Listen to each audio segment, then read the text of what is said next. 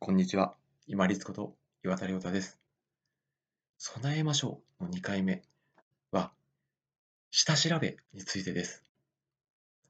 現在、もうほとんどの方がスマートフォンを持ってますので、地図アプリを使って目的地に向かう方、かなり多いと思います。けれども、自分が向かう先が一生のうちにものすごく大事な場所、例えばお客様との大事な商談であったりとか、就職、転職活動の面接先であるとか、もしくは、彼女さん、今付き合ってる方との待ち合わせで、待ち合わせてるところとか、本当に自分が大事だと思っている場所に向かうときは、必ず下調べをしておきましょう。これなぜ申し上げているかというと、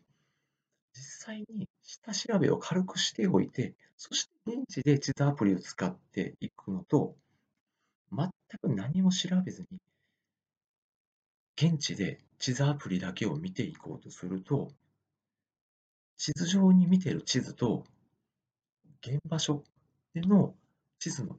出ている建物の感覚が少し変わっている時っていうのもやっぱりあるんですよね。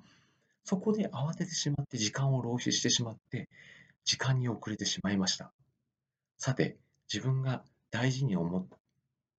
感じていたその目的地での出来事、内容に一回時間遅れると、その時の信用というのはもう取り戻すことはできません。あとはやっぱりこういうスマートフォンで地図アプリを使って目的地に向かうときっていうのは、当然バッテリーが切れることもありますし、故障することもありますし、ネット上がなかなか通信回線がその場所がたまたま悪いということも当然ありますし、システムが、通信システムがダウンすることってもありますよね。そういう時に慌ててしまわないように、必ず下調べを場所についてはしていくようにしましょう。私、車でよく目的地に向かうことありますけれども、当然地図アプリとかナビも使いますが、あら、ここだったかな、あっちだったかなって迷った瞬間に気持ちが焦るんですね。焦った瞬間に運転が荒くなってしまって、不意な急な急制動をしてしまうので、事故につながりかねません。先ほど申し上げた下準備をせずに目的地に向かった場合にあ、時間がないって慌て始めた時に、